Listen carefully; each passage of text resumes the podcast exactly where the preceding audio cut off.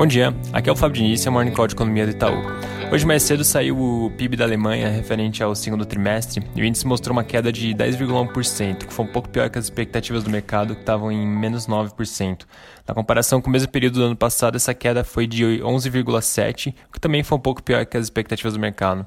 Importante a gente destacar que ao longo dos próximos dias vai ter a divulgação do PIB de vários países e a expectativa é que os números venham bem feios, porque esse segundo trimestre corresponde ao período em que a pandemia teve o maior impacto econômico.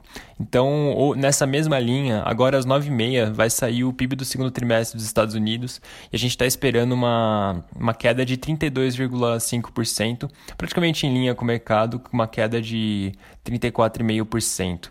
É, mais uma vez, importante mencionar também que, apesar desses números super negativos, quando a gente olha na margem, já existe um processo de recuperação econômica em andamento para vários desses países. A própria Alemanha é um, é um exemplo disso. Então é importante a gente acompanhar como esses próximos números vão vir também. Nos Estados Unidos, ontem o Fed manteve a taxa de juros entre 0 e 0,25%, como já era esperado. E de modo geral, o comunicado trouxe poucas novidades. Eles reforçaram o compromisso em manter o programa de recompra de títulos, também de outros programas de empréstimo e liquidez. E um outro ponto importante do comunicado foi a leitura de que a atividade econômica e o emprego melhoraram um pouco nos últimos meses, mas que ainda estão num nível muito baixo, ainda estão bem abaixo do, dos níveis pré-pandemia. E nesse sentido, eles também reforçaram que a trajetória de recuperação da economia vai depender muito de como o combate ao, ao vírus evolui. Em relação ao coronavírus, na China eh, foram registrados 105 novos casos, sendo 96 em Xinjiang. Então, praticamente estável em relação ao que a gente tinha comentado ontem. É importante a gente acompanhar como esse, como esse mini surto se, se desenrola por lá também. No Brasil, ontem foram registrados 1.595 novos óbitos, e aqui é muito importante a gente mencionar que esse número considera os registros de óbitos de São Paulo, que não tinham sido computados na terça-feira por conta de alguns problemas técnicos que a gente mencionou ontem.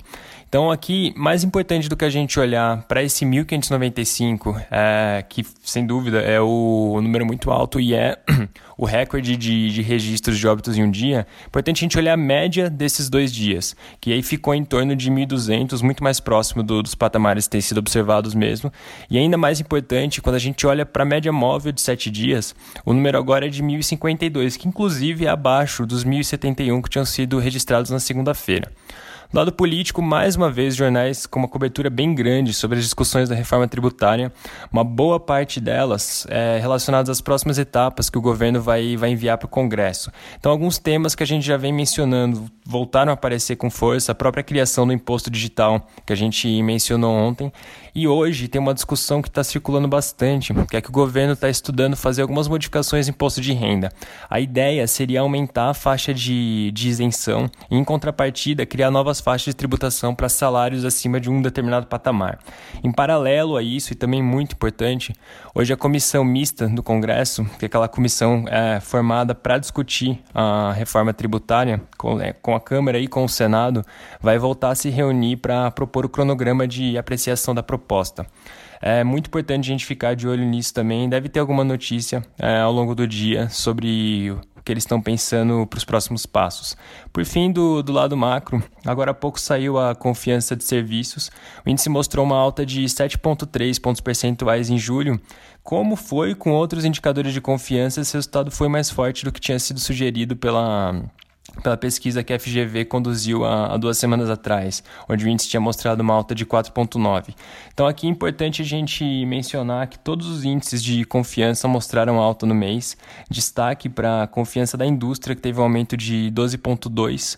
É, a confiança do consumidor também teve um aumento mais forte, de 7,7. Quando a gente olha para a construção, um aumento de 6,6 pontos percentuais e para comércio foi o que teve uma alta menos expressiva, foi um aumento de, de 1,7. É isso por hoje, um bom dia a todos.